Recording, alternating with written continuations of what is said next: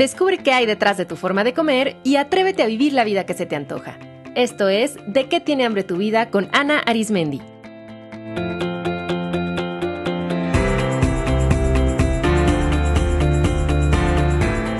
Este es el episodio 306, restricción involuntaria.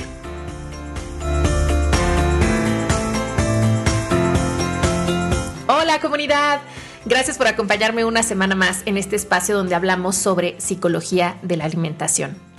Les tengo una pregunta. ¿Quién de ustedes siente que come poco? ¿A quién se le dificulta comer suficiente? ¿Quién de pronto pierde el apetito o no tiene ganas de comer? Bueno, en este programa hablamos sobre la restricción involuntaria, que es comer menos de lo que el cuerpo necesita, pero no haciendo una restricción intencional como se hace en una dieta para adelgazar, sino que hay una restricción alimentaria por muchos factores que son involuntarios, es decir, que la persona no lo hace conscientemente, sino de pronto come menos de lo que necesita. Vamos a hablar sobre cuáles son esos factores que llevan a la restricción involuntaria y cuáles son las consecuencias de comer menos de lo que nuestro cuerpo necesita. En este programa me acompañan dos colegas de psicoalimentación, la nutrióloga y educadora en diabetes Carla Garza y la nutrióloga y psicoterapeuta gestalt Alejandra Suárez. Con Carla y con Ale he co-creado nuestro taller Vive la alimentación intuitiva, que es el taller más completo en español sobre alimentación intuitiva y que impartimos en varias ocasiones a lo largo del año. Si realmente quieren no solo conocer teóricamente este modelo, sino tener las herramientas para aplicar cada uno de sus principios en su vida cotidiana, si además quieren hacerlo en un entorno de acompañamiento y guiadas por un equipo interdisciplinario de nutriólogas y psicoterapeutas, este es el taller para ustedes. Visiten psicoalimentación.com diagonal alimentación intuitiva para conocer las próximas fechas. Esta charla con Carla y Ale la impartimos originalmente a través de un Instagram Live en mi cuenta de Instagram. Y aquí la quise reproducir porque el contenido me parece muy bueno y creo que muchos de ustedes se podrán identificar en que han pasado periodos de su vida en restricción involuntaria. Si no se quieren perder ninguno de los videos que hago en mi cuenta, recuerden seguirme en Instagram como arroba Ana Aris. Que disfruten este programa. Pues me gustaría, eh, chicas, que primero se presentaran para que la comunidad las conozca. Muy bien. Eh, yo soy Carla Garza, soy nutrióloga, soy educadora en diabetes y formo parte del equipo del Instituto de Psicología de la Alimentación. Estoy muy contenta de estar aquí para hablar de este tema. Gracias por la invitación, Ana. Gracias, Carla. Pues yo soy Alejandra Suárez, nutrióloga y psicoterapeuta, también en el Instituto de Psicología de la Alimentación y muy emocionada de hacer este live. Sí, le tenemos ganas porque traemos un tema del que se habla poco pero que es muy frecuente y que creo que a muchas personas que lo puedan ver se van a poder identificar y tener recursos para manejarlos. Y este tema es la restricción involuntaria. Entonces, vamos a comenzar definiendo qué es esto de la restricción involuntaria. Ale. Pues mira, la restricción involuntaria es esa restricción que vamos teniendo con los alimentos que no está motivada particularmente por la pérdida de peso o por querer modificar nuestro cuerpo. Entonces, hay otras cosas que nos llevan a restringirnos, pero no tenemos una motivación como tal de decir, ah, me quiero restringir porque voy a obtener algo. Que a diferencia de la voluntaria, eso pasa. En la voluntaria es una restricción que llevamos porque busco una pérdida de peso o una modificación en mi cuerpo que yo estoy con una motivación buscando para un eh, fin eh, restringirme. En cambio, en la involuntaria como que a veces ni siquiera estoy consciente de que ahí está la restricción y está presente. Entonces, por eso es como más escurridiza, porque no la tenemos tan clara de que estoy haciéndolo, porque no hay un motivador para tener un fin. A ver, comunidad, quienes están escuchando esto, ¿quién siente que de pronto, o sea, deja de comer a veces sin darse cuenta o que a veces pierde el apetito o que no es hasta que algo pasa, no sé, por ejemplo, que realmente empiezan a sentir muchísima hambre o empiezan a sentirse mal, que caen en la cuenta de que pues no habían comido o no habían comido suficiente. porque eso es la restricción involuntaria y muchas personas, y les quiero confesar que yo me incluyo, ¿no? A veces podemos estar en restricción involuntaria y no nos damos cuenta. Entonces, o sea, ¿qué puede causar que una persona em, esté en restricción involuntaria? ¿Qué han observado? Les quiero compartir algunas de las razones, o, o sea, como causas que están detrás como de esta restricción eh, involuntaria. Y bueno, hay muchas personas, quiero comenzar diciendo, que se sienten confundidas porque de, pronto es como de, oye, pero si yo no me restrinjo o yo considero que como suficiente. Mm. Pero una de las primeras causas que yo encuentro, Ana, es que la falta de acceso. Por ejemplo, yo he acompañado a personas que trabajan mucho, eh, su trabajo es como estar en carretera, ¿no? Eh, eh, manejando operadores, operadoras, por ejemplo, y de pronto hay tramos en donde no hay acceso, donde no hay restaurantes, no hay tienditas, entonces gran parte del día no tienen acceso a alimentos o platillos, ¿no? Y, bueno, cuando tienen acceso a, obviamente hay esta sensación de descontrol, ¿no? Em, y cuando hablo falta de acceso no me refiero nada más a como a este tipo, ¿no? Económico, eh, por la ubicación geográfica. Hay muchos motivos por los que una persona podría estar experimentando, ¿no? Eh, eh, el no tener acceso a alimentos y que esto obviamente es una restricción involuntaria. Y yo diría que una causa muy común, la segunda, sería el, la desorganización. Muchas veces, por ejemplo, el no, hacer el súper, o por ejemplo, no tener horarios establecidos, o, o, por lo menos tener rangos de horarios establecidos. Eh, como decía, no hacer la compra o de pronto no tener como estos espacios de, para preparar los alimentos, ¿no?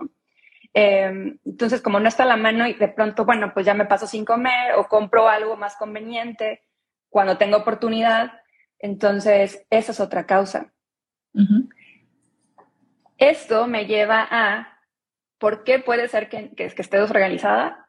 Falta de tiempo sucede mucho, en, sobre todo en personas a veces que son, por ejemplo, cuidadoras, cuidadores, que se priorizan las necesidades de otras personas y se dejan de lado a las propias, ¿no? y, hay, y, de pronto pues, se puede sentir, no, pues no tengo tiempo de comer. Pasa mucho, ¿no? Con las mamás o los papás, ¿no? Que ya de pronto a lo mejor se comen lo que dejaron los niños, pero que no puede ser que no estén comiendo suficiente. Y eso es una causa.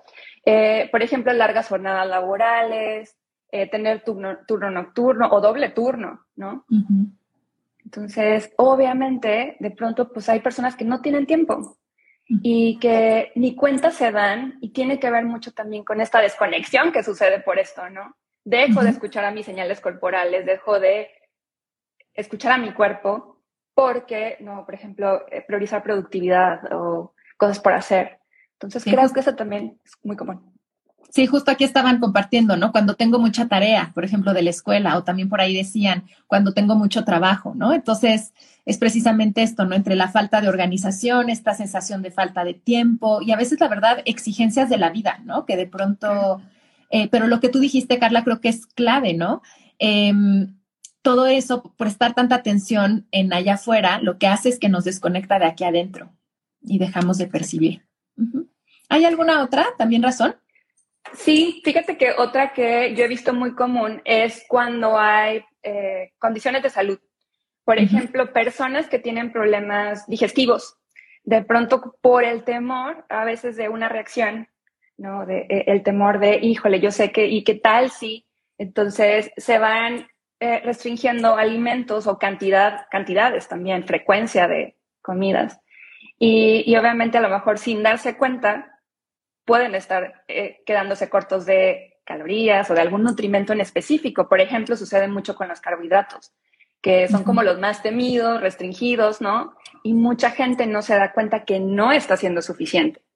Entonces, creo que esta es otra muy común, Ana.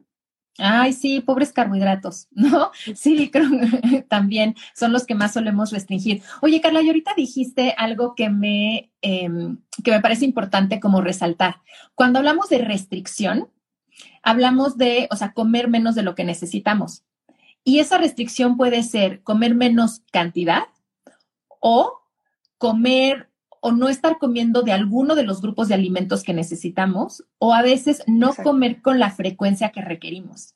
Entonces, observen esto, comunidad, porque a veces pueden decir, bueno, yo sí estoy comiendo completo y suficiente, pero quizá están dejando pasar mucho tiempo a su siguiente comida y eso puede ser una restricción involuntaria. ¿No? O, o sí, o están comiendo poco, menos de lo que necesitan, o están comiendo poco de algún grupo en particular. Y ahorita que mencionabas esto, Ana, me quedé pensando que hay personas que comen frecuentemente y que a lo mejor se pueden sentir saciadas verdaderamente, ¿no? Al finalizar sus comidas, pero puede ser que eh, haya restricción porque los platillos o las comidas, los alimentos que están eligiendo, no son muy bajos en calorías. Que realmente, aunque sean voluminosos y se sienta esta sensación de saciedad verdaderamente, pues realmente no esté siendo suficiente. Y obviamente nuestro cuerpo se da cuenta. ¿No? Nuestro cuerpo sensa continuamente eh, la disponibilidad de nutrimentos y si no los hay, pues obviamente de pronto nos podemos sentir en descontrol y mucha gente no lo, no lo, o sea, se siente confundida, ¿no? Como de, oye, pero si yo como frecuentemente, como súper eh, nutritivo, no entiendo por qué me sucede esto, ¿no? Pero puede ser por eso. Sí, y ahorita que estás diciendo esto, como un ejemplo puede ser personas que puedan comer, por ejemplo, muchas verduras, ¿no? Que dan una sensación de saciedad, pero pues que no tienen todos los nutrientes que necesitamos, ¿no? Y que pueden ser voluminosas, o sea, en cantidad podemos ver que es mucho, ¿no? O sentir en el momento que, pero no es suficiente, ¿no? O sea, necesitamos otras cosas además de verduras. Sí, y también lo he visto mucho con los... Perdón. No, tú.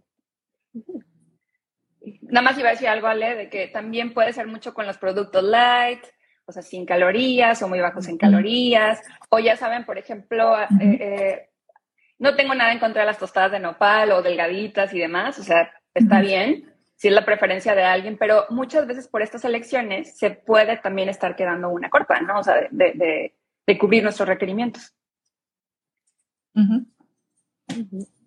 ¿Qué vas a decir, Ale?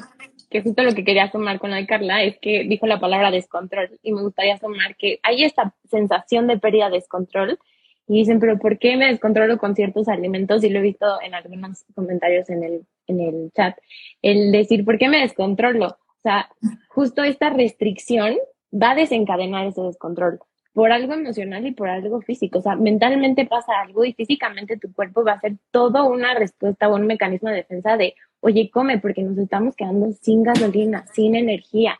Eh, y un poco el, el, cómo sentimos hambre y de repente la vamos ignorando y llega a un límite a veces tan alto de siento tanta hambre que hasta a veces ya son náuseas y decimos, no, pues si no tengo hambre, tengo hasta náuseas, pero tal vez tu hambre ya llegó a un grado donde lo que tienes es hambre. O eh, tanto la has ignorado porque estás tanto afuera que ya dejaste de sentir dentro que ya no sabes ni cómo se siente el apetito, o sea, ya dices, no, tú no tengo hambre, pero más bien tal vez ya hubo una desconexión. Entonces, porque justo por ahí lo veía en un comentario, y es que va a haber esta sensación de descontrol en la siguiente comida, porque tu cuerpo va a decir, oye, ya no tenemos energía, no está habiendo suficientes alimentos, por favor, come todo lo que necesitamos. Entonces hay esta sensación de pérdida de control, pero es el ajuste que tu cuerpo hizo para que pudieras recuperar eso que no tiene.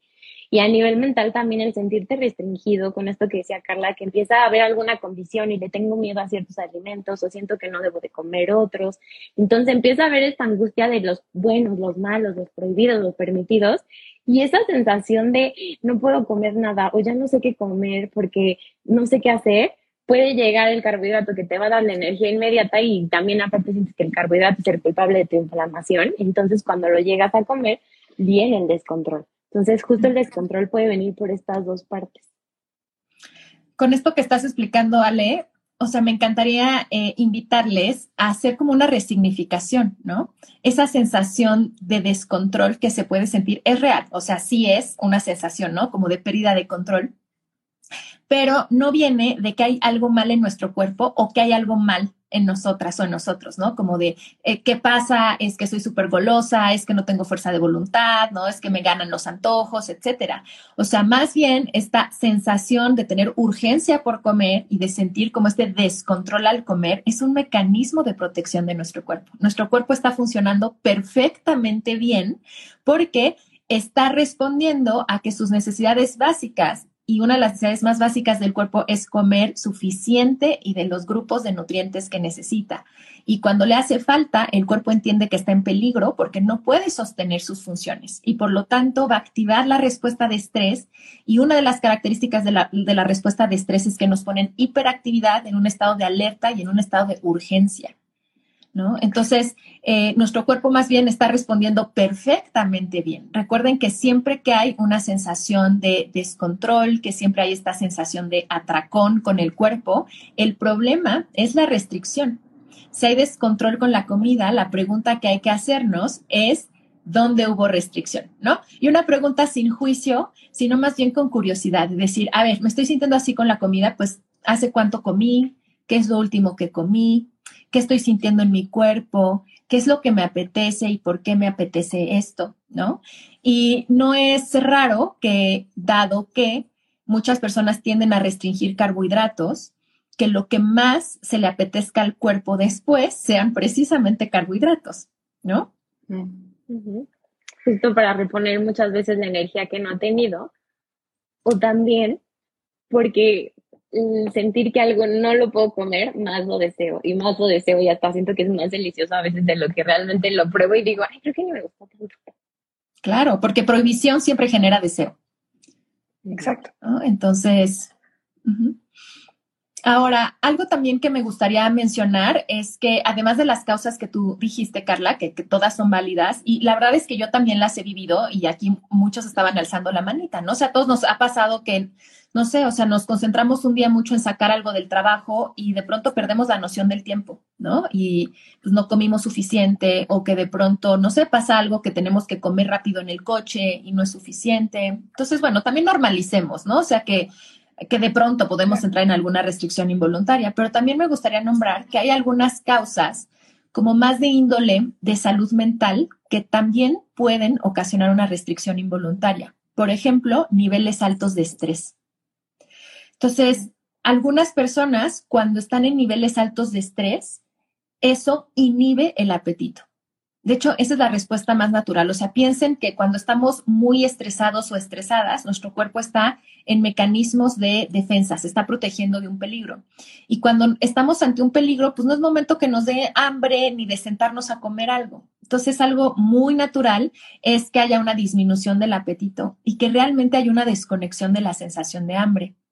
Por otro lado, a muchas personas, en cuanto pasa como el momento de más alto estrés que empiezan a sentir muchísima hambre y tienen muchísimas ganas específicamente de carbohidratos, porque el estrés gasta mucha energía y además le manda la señal a nuestro cerebro de para defendernos ante este peligro necesitamos energía, ¿no? Entonces hay que reponerla o hay que reservar, ¿no? Energía. Entonces, por eso muchas personas cuando están estresadas, algunas o tienen la sensación de pérdida de apetito o hay otras que al contrario, sienten la sensación de incremento de apetito, especialmente como de carbohidratos, ¿no? Entonces, el estrés también puede ser una causa de la restricción involuntaria.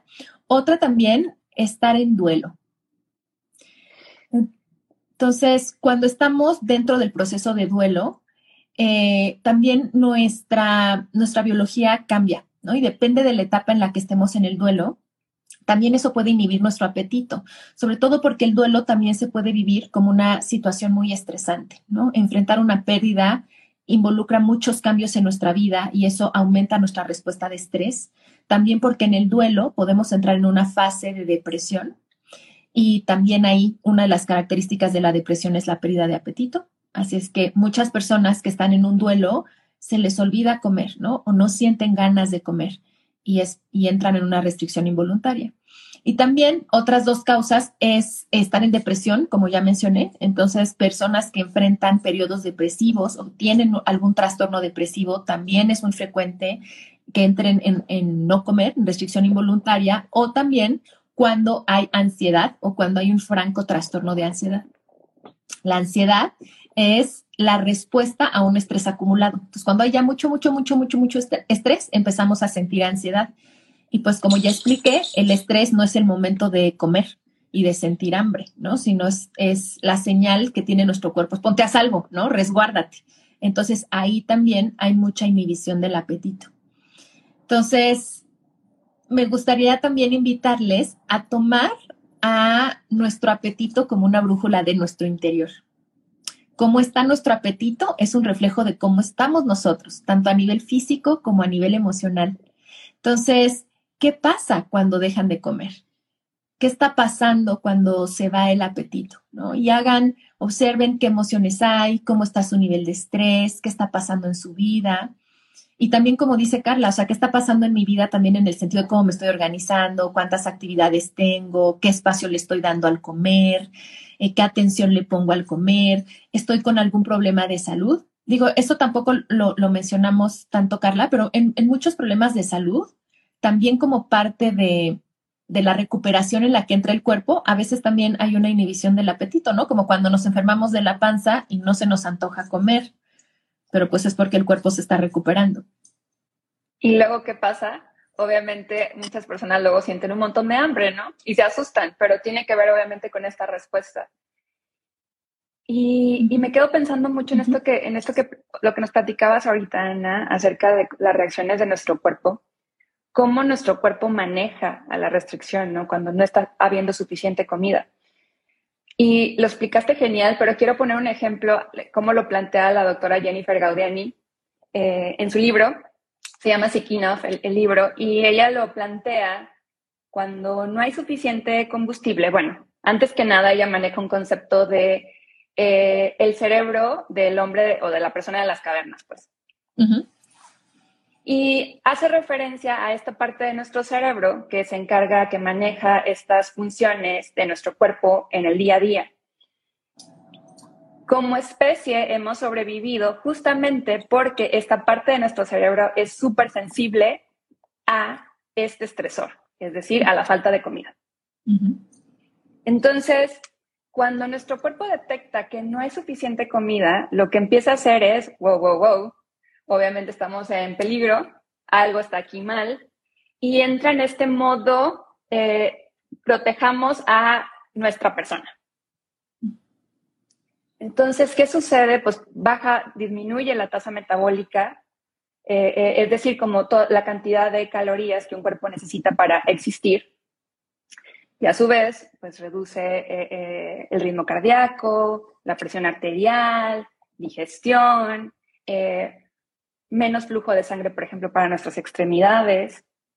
Y, bueno, eh, si nos ponemos a pensar, afecta a todos los sistemas, ¿no? Menos energía, porque lo que quiere nuestro cuerpo es que no nos movamos y que podamos ahorrar, que podamos conservar la mayor energía que podamos. Entonces, y esto lo hace para que podamos sobrevivir hasta que podamos tener acceso de nuevo a alimentos, porque nuestro cuerpo no sabe el motivo por el cual no está viendo suficiente, ¿no? Lo que sabe es que hay que protegernos para poder sobrevivir.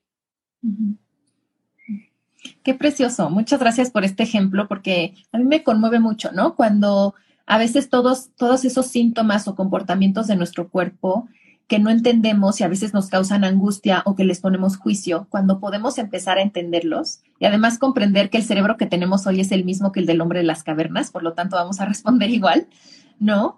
Eh, ser mucho más compasivas con nuestro cuerpo, ¿no? Y entender que, no hay nada que esté haciendo mal, sino al contrario nos está protegiendo y está respondiendo a pues, las condiciones en las que está. Exacto. Para las personas que están aquí en vivo, me encantaría que compartieran en el chat eh, si ya pudieron identificar cuál sería una o cuáles serían las causas que quizá les llevan a estar de pronto en restricción involuntaria. ¿Es por una falta de organización o es digamos, algunas condiciones, como decía Carla, es que tengo dos turnos o trabajo por las noches o estoy criando a mis niños pequeños y de pronto pues se me pasa a comer o quizá es una cuestión emocional, tal vez están atravesando por un duelo o están pasando un momento de mucha ansiedad o de mucho estrés. ¿Cuál sería? Compártanos aquí para, para leerles. Y bueno, eh, también una de las razones por las que quisimos hablarles de la restricción involuntaria es porque estar en restricción, pues por un periodo largo de tiempo, pues empieza a traer consecuencias adversas a nuestra salud. Entonces, ¿cuáles serían algunas de las consecuencias de estar en restricción? Pues como mencionaba Ana, se afectan por muchos sistemas y dentro de ellos, por ejemplo, nuestro sistema digestivo. Entonces, muchas personas, obviamente, si estamos en un, ya en un estado de malnutrición, ¿no? de desnutrición, ya en muchos casos, eh, pero independientemente de esto, aunque incluso aunque haya como una restricción que no, que no nos ponga o que no ponga en jaque nuestro estado nutricio, como quiera se afectan, por ejemplo, nuestro sistema digestivo. Muchas personas empiezan a ver, por ejemplo, muchos problemas como inflamación, estreñimiento, ¿no? Como más gases de lo común. Y, obviamente esto es como súper común y creo que es de lo primero que quería mencionar porque generalmente cuando muchas personas empiezan a hacer cambios para comer suficiente o más regularmente, esto es lo que mejora, ¿no? Esto es lo que pueden ver muchas personas de que, oye, sí, tenía mucho malestar y va mejorando conforme voy aumentando mi consumo o eh, mi frecuencia con la que consumo los alimentos, ¿no? Entonces, Oye, Carla, esto que dices, perdón. Perdón que te interrumpa, pero esto que dices me parece súper importante porque la creencia generalizada de qué causa inflamación abdominal es porque estoy comiendo de más, ¿no? O porque estoy comiendo de más de un alimento. Puede, esa puede ser una causa, pero muchas personas no toman en consideración que también algo que causa muchos problemas digestivos, entre ellos inflamación, estreñimiento, es comer menos, es comer poco. Exacto. y, también, por ejemplo, algo muy común es que también se van a afectar nuestras hormonas. Mm. ¿no? Hemos hablado mucho últimamente, Ana, de cómo, por ejemplo, después de eh, procesos ¿no? de, duelo, de estrés y de no comer suficiente y demás, como muchos tipos de estresores, pero obviamente el comer, el no comer suficiente es un estresor eh, fisiológico cañón. Mayor. ¿No? Exacto. Eh, ¿Cómo se ve afectada nuestra salud hormonal también, no? Entonces, como decía, todos nuestros sistemas se ven afectados y hay muchas maneras, bueno, hay varios síntomas que les quiero compartir eh, que podrían avisarnos que está habiendo una restricción o que no está siendo suficiente, porque aparte es importante decir que nuestro cuerpo es el que determina cuánto es suficiente. Eso, es importante como aclararlo, ¿no? Claro que puede haber cálculos y hay, a nosotros los nutriólogos, la nutrióloga nos enseña, ¿no? Como diferentes eh, formas de calcular, pero definitivamente el que sabe y hay que recobrar la confianza es en el cuerpo, ¿no? Pero hay síntomas que les quiero mencionar para ver si se identifican con alguno, como irritabilidad, falta de concentración, eh, como rigidez y como mayor vigilancia. Eh, pensar mucho en alimentos, no sentirse en descontrol alrededor de los alimentos. Entonces, eh, pero también, por ejemplo, físicos como sentir que perdemos fuerza, sentir fatiga, em, por ejemplo, pues debilidad muscular, cambios en nuestra piel, caída de cabello, eh, pérdida de concentración y no sé si se les ocurra otro más. Bueno, el que ya habías mencionado antes, inflamación, también puede ser uno. Problemas digestivos, exacto. Problemas digestivos. Sí. Sí, a mí, por ejemplo, ah, bueno, sí mencionaste irritabilidad, pero también angustia. O sea, esta sensación de estar como enojado todo el tiempo y no sabes ni por qué, ¿no? O en angustia todo el tiempo. Una de las causas puede ser porque no estás comiendo suficiente, ¿no? Entonces, Total. Otro también es apatía, o sea, el sentir apatía como en general, ¿no? Eso también como puede ser una señal. Obviamente también como con todas las demás, por ejemplo, mareos también. Entonces, no sé si identifique, si alguien de aquí identifica que tenga alguno de estos síntomas. Aquí nos dicen cefalea, dolor de cabeza, claro. Sí. Exacto, mareos y también muchas otras molestias digestivas, como por, ahí decían, ¿no? A veces esta sensación de gastritis, sensación de náuseas, también puede venir por no comer suficiente porque ya tenemos demasiada hambre. Ajá. Exacto. Sí, problemas digestivos muchos, ¿no? Pero también eh, dificultad para dormir es uno que quiero mencionar, porque es muy común también. Y luego, si no se duerme suficiente, obviamente también hay muchos otros síntomas asociados a eso, ¿no? Sí. Y hace, hace un ratito que eh, les preguntaba, ¿no? Como cuál sienten que es como la causa principal que les puede llevar a restricción involuntaria. Creo que la que más repitieron fue estrés, ¿no? También desorganización, dijeron mucho, ansiedad. Y también por ahí un par de personas mencionaron cansancio, que a veces llegan como tan agotadas, ¿no? De las tareas del día, que es como, prefiero dormir que prepararme algo de comer, ¿no?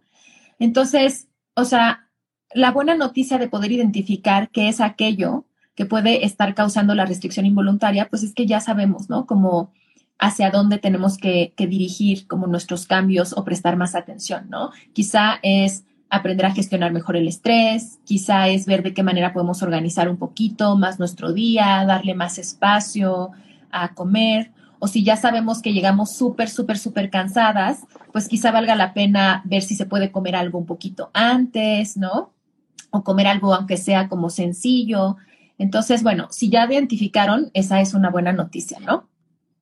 Y ahorita en el chat nos ponían también zumbido de oídos, también puede ser muy común. eh, y había otra que me llamó mucho la atención, que se me acaba de ir la idea, pero, ah, que sí puede cambiar el ciclo menstrual. Y sí, porque justo Carla nos acaba de mencionar cómo afecta a nuestras hormonas. Entonces, sí, esta restricción puede tener una consecuencia en tu periodo. Sí, exacto. O sea, ya sí hablamos como de consecuencias, ¿no? De sostener una restricción a más, a más largo plazo y que entonces eso condicione cambios en nuestras hormonas, pues puede haber muchos cambios en la menstruación para las mujeres, en nuestras hormonas sexuales en general, ¿no? Eh, también cambios en la forma, o sea, empieza a aumentar mucho el nivel de cortisol, ¿no?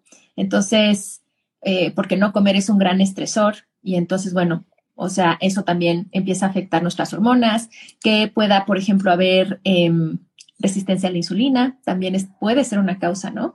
Y eso también es interesante nombrarlo porque en muchas ocasiones se cree que algunas condiciones de salud son ocasionadas por comer demasiado de ciertos alimentos o comer mucho, pero también muchas son ocasionadas por comer muy poco, ¿no? Y es importante decirlo. Y a veces la prescripción es justamente, eh, tenemos problemas digestivos o, hormonales, restríngete, ¿no? De pronto es como lo que escuchamos, la información que encontramos y entonces esto nada más perpetúa, ¿no? Todo este tipo de problemas. Perpetúa y agrava, ¿no? Y agrava, exacto. totalmente. Entonces, bueno, ¿qué podemos hacer si ya identificamos que estamos en restricción involuntaria? Y aquí me gustaría nada más antes de eso, o sea, compartirles que eh, yo, por ejemplo, me, o sea, tiendo a cuando estoy muy estresada a perder el apetito, ¿no? Entonces, eh, yo definitivamente me he encontrado en esto, ¿no? O también en estar súper trabajando muchísimo y de pronto dejar de lado el comer, ¿no? A mis horas o, o comer menos porque quiero comer algo muy rápido. Entonces, no sé si ustedes también han tenido experiencias de restricción involuntaria, pero por ejemplo, yo cuando me di cuenta de que estaba comiendo menos de lo que necesitaba, se aclararon muchos de mis síntomas. ¿no? Muchos de los síntomas que yo tenía como dolores de cabeza, sueño, falta de energía, falta de concentración, eh, como cuando cobré conciencia de que estaba comiendo menos de lo que yo necesitaba, me, o sea, me dio como mucha luz sobre qué me estaba pasando.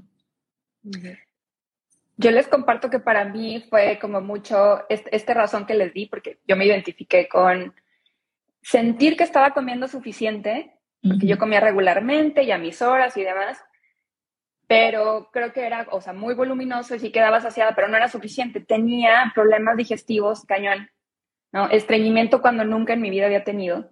Pero obviamente fue como, esta, o sea, como este momento de mi vida en el que salutismo, ortorexia, ¿no? Como todo esto se presente. Y obviamente como de pronto había mucha rigidez para mí de solamente verduras, un pedacito así de, este, de carbohidratos, eh, de eh, grasas y demás. Entonces era insuficiente y me afectó bastante en la cuestión digestiva, pero también me sentía muy angustiada todo el tiempo. Muy angustiada. Entonces, para mí, el poquito a poquito empezar a exponerme a ciertos alimentos, a incrementar el consumo de otros grupos de alimentos, eh, fue mi solución para muchos males, igual que para ti. Fíjate que a mí la restricción involuntaria vino mucho por este querer estar en el trabajo, que dejé de ver mis horarios de comida y me empecé a dar cuenta porque me restringía mucho en la mañana y en la tarde sentía que picoteaba mucho, o sea, como que el picoteo se empezó a aumentar y era por justo como cosas muy dulces, o ahora que lo veo como justo con este elemento que yo necesitaba, que era algo que me diera energía. Y el día que fue como el día que me dio la luz de decir, claro, estoy haciendo lo mal, fue un día que también me fui a hacer ejercicio y casi, o sea, sentía que veía luces. Entonces dije, no, o sea, me está faltando tanta energía que ya me siento mal y no puedo rendir en algo que para mí sería cotidiano. Entonces también ahí hay que ver si no puedes rendir en todas tus actividades, probablemente hay una este, restricción. Qué bueno que dices esto, Ale, porque los antojos por carbohidratos que muchas personas sienten en la tarde, la razón número uno es que no están comiendo suficiente, ¿no? Eh, durante el día. Y por eso viene como esta súper hambre y súper ganas de comer en la tarde. Entonces, ese creo que también puede ser como un buen, un buen signo, ¿no? De prestar atención de si quizá estamos restringiéndonos de forma involuntaria. A ver, entonces, ¿qué podemos hacer? Yo, a mí me gustaría decir que una primera estrategia es ser compasivas con nosotras mismas, ¿no? A mí al menos, cuando yo me di cuenta que estaba comiendo poco, yo lo primero que sentí fue mucha culpa. Dije, ¿cómo es posible, no? Que me esté haciendo esto. Si le exijo a mi cuerpo que haga tantas cosas y no le estoy dando suficiente. Sentí también mucha culpa de cómo es posible si yo tengo todo este conocimiento, ¿no? Que no esté, no, no esté nutriéndome de forma completa. Entonces, creo que lo primero es entender que esta es una restricción involuntaria. Es decir, no lo estamos haciendo con la intención de dañarnos, ¿no? De dañar a nuestro cuerpo. Em, entonces, creo que lo primero es eso, ¿no? Como ser muy, muy compasivas con esto que está ocurriendo. ¿Qué podemos hacer además de eso? Pienso que también es bien importante. Obviamente hemos visto que por muchos motivos nos desconectamos y dejamos de escuchar a nuestro cuerpo. Y creo que algo muy importante es que empecemos a fortalecer como esta conexión, ¿no? Entre mente y cuerpo y que empecemos a prestar atención a lo que nos dice nuestro cuerpo. De ahí es donde podemos también encontrar mucha información, ¿no? Del saber de nuestro cuerpo y, obviamente, si nos ponemos a pensar, porque mucha gente piensa que solamente relacionado a mentalidad de dieta, ¿no? Las dietas, claro que nos desconectan, pero también puede haber esta desconexión por muchos otros factores que ya hemos mencionado. Entonces, creo que eh, poner atención en nuestro cuerpo, lo que nos dice, como observarnos, eh, es importante. O para por lo menos para mí lo fue y para muchas personas que acompaño, obviamente esto es primordial. Dejar de juzgar nuestros síntomas o dejar de normalizarnos, ¿no? Como yo siempre estoy cansada, ¿no? Es que yo siempre estoy de malas, es que siempre estoy estresada, ¿no? O ya soy estreñida. Entonces, dejar de normalizarlos o juzgarlos y empezar a observarlos para conocernos, como dices, Carla, me encanta. Y ahorita se me viene también uno a la mente, que es ir un poco más lento, ir más pausadas porque justo algo que pasa es que vamos todo el tiempo a la carrera, o bueno, en lo personal a mí eso fue lo que me pasó, era todo tan rápido, a lo que sigue, a lo que sigue, que no nos damos estos espacios de autocuidado. Entonces también ir en un momento más presente, donde te permitas como vivir el placer de la vida hasta de los alimentos, es algo que puede ayudar mucho. Sí, y también algo que tú decías, Carla, el em, empezar a hacer pruebas con la comida, ¿no? Entonces, como tú decías, empezarte a exponer algunos alimentos que no comes frecuentemente o ver qué pasa si aumentas la cantidad de algunos o qué pasa si mueves tus horarios, ¿no? ¿Qué pasa si metes un snack aquí o si puedes mover algo de tus horarios para poder hacer una comida y empezar con esta actitud, ¿no? De voy a probar a ver qué pasa, ¿no? Sin la super exigencia de lo tengo que hacer perfecto, tengo que encontrar la respuesta rápido es simplemente empezar a experimentar.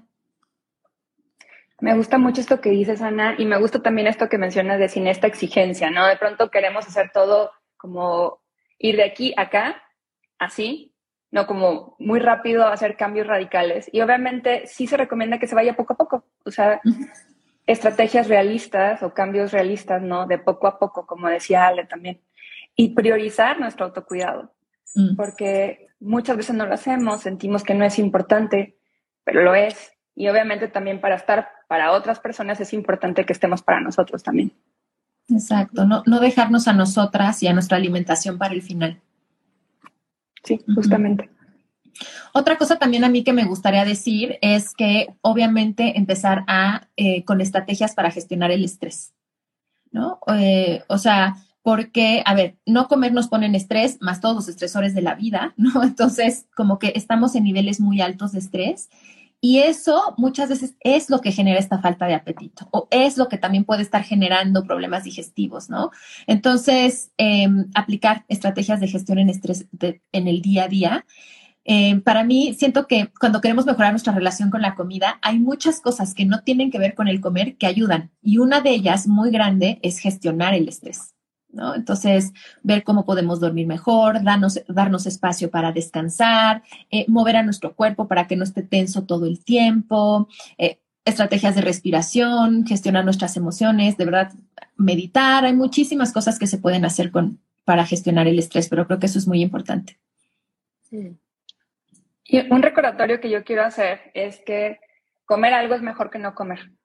Mm. Entonces, y sobre todo esto va dirigido a todos mis consultantes que les comentaba, ¿no? He acompañado a muchas personas, operadores, operadoras de, de tráiler, de camiones que andan en carretera, y siempre ha sido mi mensaje, o sea, come cuando puedas, lo que puedas, ¿no? Y, y, muchas veces cuando escuchamos esto nos hace ruido, ¿no? Porque tenemos esta idea de que tiene que ser de este modo. Pero muchas veces eso es lo amable y compasivo con nosotras, con nosotros, ¿no? Sí, me encanta esto que dices, ¿no? Bajarle varias rayitas a nuestro nivel de autoexigencia y de perfeccionismo, porque eso muchas veces nos lleva a, descuidarnos en vez de a cuidarnos, ¿no? Y ahorita con esto también se viene otra estrategia que es como tanta información que genera confusión. Mm. Entonces, un poco en esta línea de quitar lo bueno y lo malo y empezar a entrar como en una sintonía de a ver qué de todo esto que sé si me funciona o si ya sé tanto y no tengo claridad, a ver que alguien me acompañe y me guíe qué sería lo mejor para mí, o a reconectar conmigo, o a regresar a mí. Sí. Ahora que hablas, Ale, de, de que a veces también o estamos confundidas o no sabemos ni por dónde empezar, ¿no? En este tema también de la alimentación, decir, bueno, pues que sí como, o sea, sí me restrinjo, pero ya no sé ni qué comer o cuánto o qué necesito creo que también una estrategia hermosa, así como ponen aquí, ya no sabe uno ni qué comer, ¿no? Sí es cierto. Entonces, estamos de pronto muy confundidas y eso también da mucha angustia. Entonces, también dejarnos sostener. Creo que ese también es un acto de autocuidado enorme, ¿no? O sea, ¿y qué quiere decir dejarnos sostener? No tenemos que hacerlo solas ni solos, ¿no? Entonces, abrirnos a las formas de ayuda que tengamos disponibles y la guía que tengamos, que mejor si es de un, una profesional de la salud, Em, creo que también ese ese es un acto hermoso, ¿no? Decir, no puedo sola, necesito ayuda. Y pues a ese respecto, queremos invitarles comunidad, pues a los servicios que les ofrecemos en el Instituto de Psicología de la Alimentación. Entonces, si quieren apoyo desde una visión súper compasiva, no centrada en el peso eh, y muy integral que conjunta la nutrición y la psicología, pues en el instituto ofrecemos consulta individual, ¿no? Entonces, pues Carla les puede apoyar en la parte nutricional, Ale en la parte psicoterapéutica y bueno, también tenemos otras especialistas hermosas también en el instituto que pueden apoyarlas en sesiones uno a uno. Pero si prefieren algo grupal y si son también un poquito nerds, igual que nosotras, y les gusta entender, ¿no? La raíz de cómo funciona nuestro cuerpo y los alimentos, pues también les ofrecemos talleres. Y queremos hablarles de dos próximos talleres que ya vienen en puerta, que les pueden ayudar mucho a entender esto de la restricción y romperla de una forma amable para aprender a nutrirse, como nosotras decimos, desde nuestro cuerpo hacia afuera, ¿no? O sea, no tanto desde la información de afuera, sino desde qué nos dice nuestro cuerpo y cómo lo podemos empatar con la información de nutrición que tenemos. Entonces, el primer taller que se viene eh, empieza el 9 de junio de este 2022 y se llama Vive la alimentación intuitiva. Entonces, este es un taller en el que eh, les vamos guiando por los 10 principios del modelo de la alimentación intuitiva, pero lo vamos haciendo, como decía Ale, sin prisa, con calma, sin urgencia, entendiendo cada principio a profundidad, pero sobre todo aplicándolo a la vida cotidiana.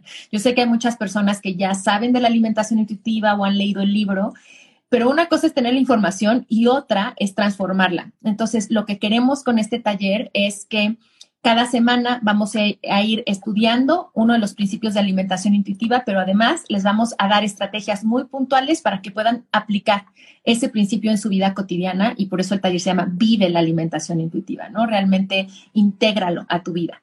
Entonces, este es un taller que dura 12 semanas y que impartimos en varios momentos del año. El próximo grupo empieza en junio eh, y bueno, pues nos encantaría darles la bienvenida a este taller. Este es eh, un taller que facilitan Carla y Ale principalmente. Y yo también ahí participo con clases pregrabadas y también estoy facilitando en vivo algunas sesiones. Pueden entrar a psicoalimentación.com diagonal alimentación intuitiva y ahí van a encontrar toda la información sobre el taller. Y también les queremos dar la primicia de un nuevo taller que estamos preparando para ustedes. Este es un taller que va, va a comenzar el primer grupo de este año en julio y este taller se llama En paz con los carbohidratos. Este es un taller para todas las personas que viven con miedo a los carbohidratos, que tienen muchas dudas y confusiones sobre qué onda con los carbohidratos. Ya les platicamos que de todos los em, nutrientes, de los que más tienden a restringirse por toda esta cultura de dietas en las que estamos son los pobres y queridos carbohidratos. Entonces, este es un taller para que puedan reconciliarse con los carbohidratos, para que entiendan bien desde la ciencia de la nutrición y también desde la psicología, porque los carbohidratos son muy especiales, muy importantes para la salud mental, entiendan bien qué son, cuáles son los tipos, qué onda con el azúcar, qué onda con los endulzantes no calóricos, o sea, todo, todo lo que hay alrededor de los carbohidratos y para que puedan hacer las paces con ellos y poder vivir en libertad, en tranquilidad y en gozo con los carbohidratos. Este es un, taller em, cortito, va a durar unas cinco sesiones, pero bien potente, así es que también la información para ese taller está en nuestra página psicoalimentación.com. Ahí está la información de todos nuestros talleres. Entonces, bueno, pues nos encantará em, recibirlas, recibirlos y acompañarles en cualquiera de los talleres que les ofrecemos o en consulta uno a uno. Muchas gracias, Carla y Ale. Gracias a ti, Ana. Gracias a las dos, les mando un abrazo. Esto fue De qué tiene hambre tu vida con Ana Arismendi. Para más información visita www.dequetienehambretuvida.com.